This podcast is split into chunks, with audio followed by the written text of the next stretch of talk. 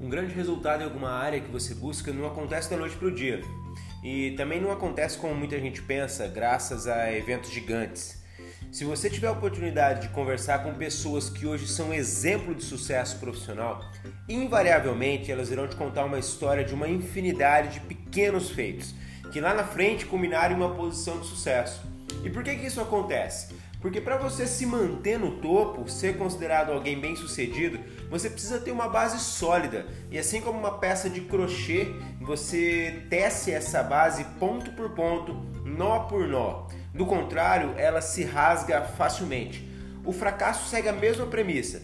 Ninguém falha de uma vez, vai falhando de pouquinho, principalmente naquilo que você deixa passar. Afinal, não é nada demais.